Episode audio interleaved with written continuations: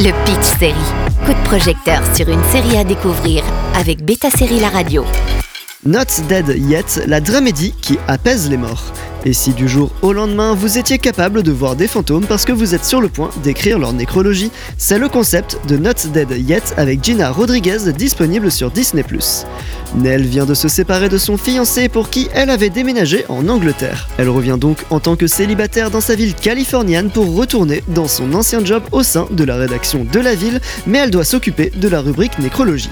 Seulement voilà, elle réalise qu'elle peut désormais voir les fantômes des personnes décédées sur qui elle doit écrire, ce qui lui permet de raconter des anecdotes et de lui rendre hommage comme si elle les avait connues.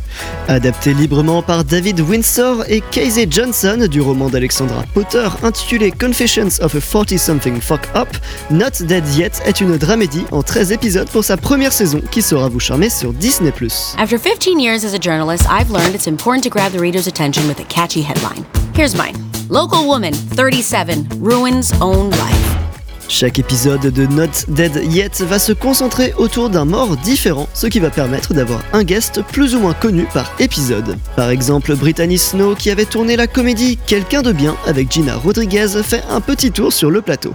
Un fil rouge se déroule sur le fond, bien entendu, ne serait-ce que pour l'évolution de Nell et pour celle du premier fantôme qu'elle va rencontrer, qui va permettre à tout son entourage de s'unir. En revenant au journal So Called Independent, Nell va retrouver sa meilleure amie de l'époque, interprétée par une iconique Anna Simon, qui a été promue depuis, ainsi que du troisième larron de la bande, campé par Josh Banday. Entre-temps, une excellente Lauren H, qui joue la fille du patron, a repris le journal et vous une haine polie envers Nell. C'est surtout que notre héroïne a l'impression que tout le monde a évolué, sauf elle, et qu'elle doit recommencer de la case départ, sachant qu'elle a trouvé un appartement avec un colocataire Asperger qui teste les limites de sa tolérance.